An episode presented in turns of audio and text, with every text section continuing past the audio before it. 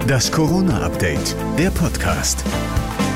Hallo zusammen, ihr hört eine neue Folge des Corona-Updates, der Podcast.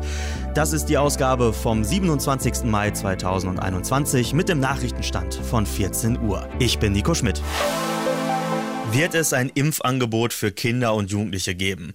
Die Ständige Impfkommission wird wohl erstmal keine generelle Impfempfehlung für Kinder aussprechen. Die Europäische Arzneimittelbehörde gibt vermutlich morgen ihre Entscheidung bekannt, ob sie den BioNTech-Impfstoff für Kinder und Jugendliche zwischen 12 und 16 Jahren zulässt. Moderna würde übrigens auch nachziehen wollen.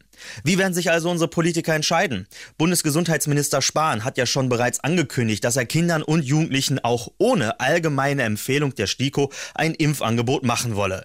Niedersachsens Ministerpräsident Weil würde ebenfalls gerne allen Kindern ab zwölf Jahren ein Impfangebot anbieten. Auch Berlins regierender Bürgermeister Müller ist für zeitnahe Impfungen. Und die Mediziner? Der Hausärzteverband in Nordrhein-Westfalen lehnt eine allgemeine Corona-Impfung von Kindern ab. Da sprechen sie allerdings nicht für alle Ärzte. Kinderärztin Mersat Klemm spricht sich für Impfungen aus. Wir wären sofort bereit und würden es auch organisatorisch hinbekommen, denn wir glauben, dass der Ausweg nur darin besteht, dass wir die Kinder und Jugendlichen impfen. Auch der geplante digitale Impfnachweis, der noch vor den Sommerferien kommen soll, und auch die Verteilung von Impfstoffen für die Bundesländer werden heute Themen in der Schalte sein. US-Präsident Biden hat neue Geheimdienstuntersuchungen zum Ursprung der Corona-Pandemie angeordnet.